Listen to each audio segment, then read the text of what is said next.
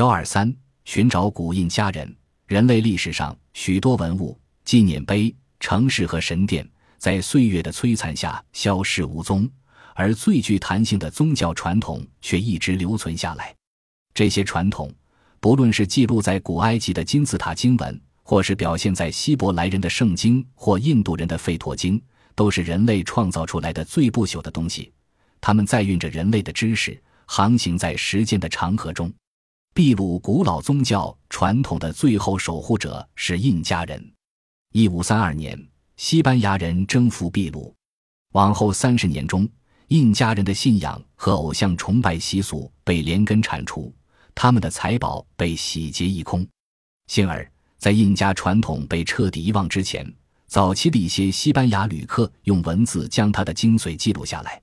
尽管当时很少人注意这件事。一些印加传说确实提到，好几千年以前，秘鲁曾经出现一个伟大的文明。在当地父老的记忆中，这个文明是维拉科查人创建的，而这个神秘的族群据说就是纳兹卡线条的绘制者。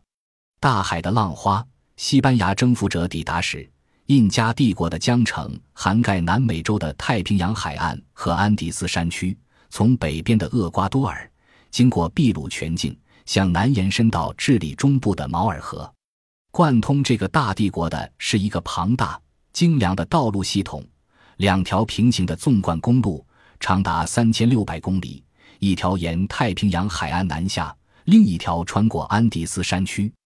这两条通衢大道路面铺得十分平整，无数横向道路贯穿其间。此外，这两条公路也展现出一些设计和工程上的特色。格外引人瞩目，诸如悬空的吊桥和穿过石崖的隧道。创造这个公路网的显然是一个科技进步、纪律严明、格局恢宏的社会。具讽刺意味的是，这个公路网后来竟然成为侵略者的帮凶。法兰西斯科皮泽洛统帅的西班牙军队入侵秘鲁时，利用四通八达的道路系统，长驱直入印加帝国的心脏地带。